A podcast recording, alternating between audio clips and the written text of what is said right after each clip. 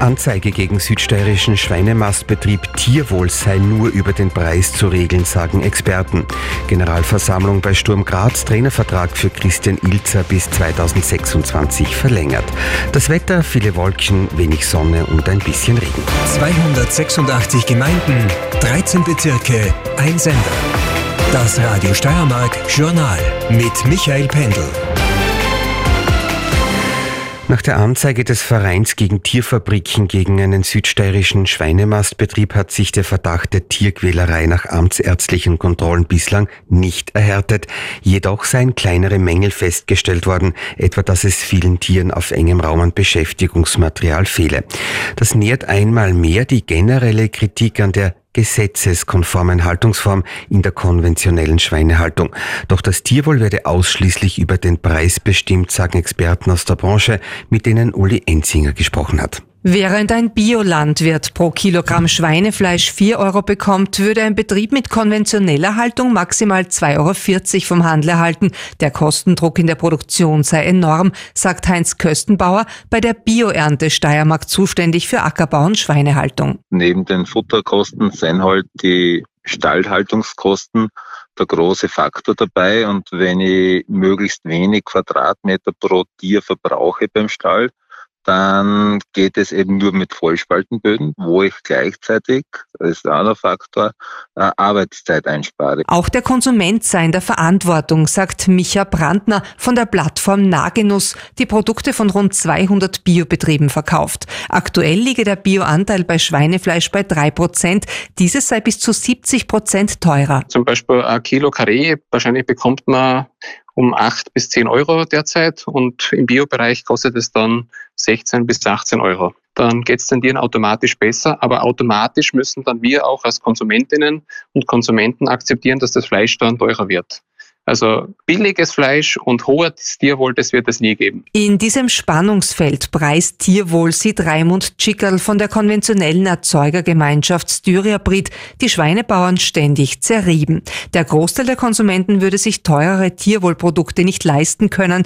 Um in Sachen Tierwohl weiterzukommen, bräuchte es dringend neue Förderschienen vom Bund. Weil wir es über den Preis nicht machen können. Das funktioniert nicht. Unser Ziel ist es, dass wir über Förderprogramme den Bäuerinnen und Bauern einerseits den Tierwohlstandard hebt, aber zu entsprechenden Preisen den Konsumenten das Schweinefleisch auch künftig anbieten kann. Tierwohlschweinefleisch. In der Diskussion über das Aus für Vollspaltenböden müssten endlich neue Stallsysteme erprobt werden, fordert Heinz Köstenbauer von der Bioernte. Raimund Schickerl hofft, dass in ein bis zwei Jahren mit Praxistests für den Stall der Zukunft begonnen werden könne, wo es getrennte Fress-, Liege- und Aktivitätsbereiche geben würde, im Idealfall.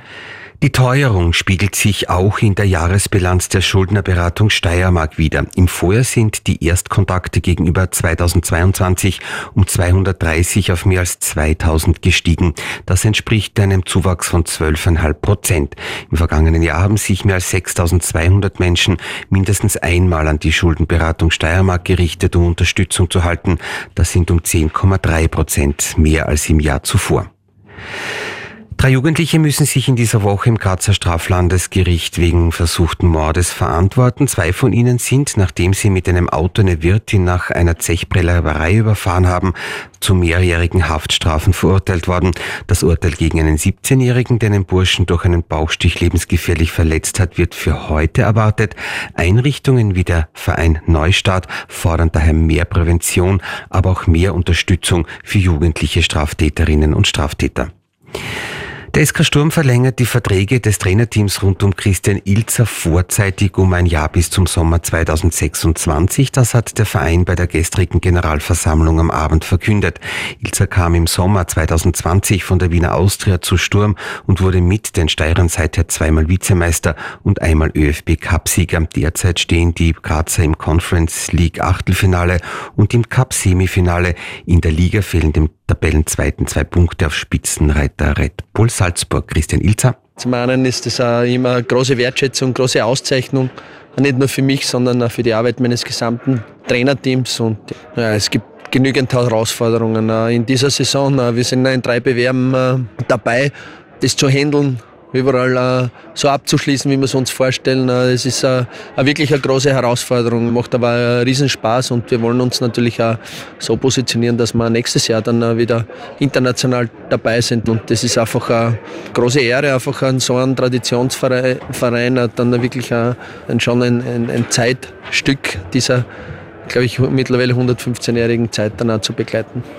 Sagt Sturmtrainer Christian Ilzer. Die 1500 Mitglieder haben außerdem bei der Generalversammlung am Abend Präsident Christian Jauch und seinen Vorstand für eine weitere Amtszeit gewählt. Gestern wurde auch bekannt, dass die Pläne des Vereins in Puntigam ein eigenes Trainingszentrum für Frauen und Nachwuchs zu bauen, der Umsetzung ein Stückchen näher kommen. Die Stadt Graz hat angekündigt, die Hälfte der Kosten beim Grundstückskauf zu übernehmen.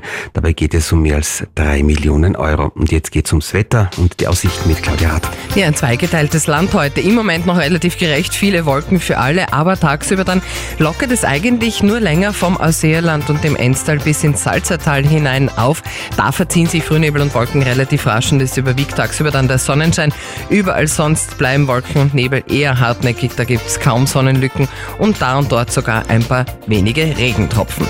Im Moment meldet uns Litzen bedeckten Himmel bei 3 Grad, Murau stark bewölkt bei 5, Judenburg und Knittelfeld bewölkt bei 4 Grad, in Leoben ist es heiter bei 6, Bokern am bewölkt bei 7, mit Zuschlag bewölkt 6 Grad, in Weiz äh, ist es heiter bei 7, in Hartberg bewölkt bei 7 Grad, Fürstenfeld und Feldbach melden uns Wolken und 3 Grad, in Bad Rat Bad Radkersburg ist es bewölkt bei 4, in Leibniz bewölkt bei 5 Grad, Deutschlandsberg Hochnebel 8, Freuzberg heiter bei 8 und in Graz ist es stark bewölkt bei 8 Grad.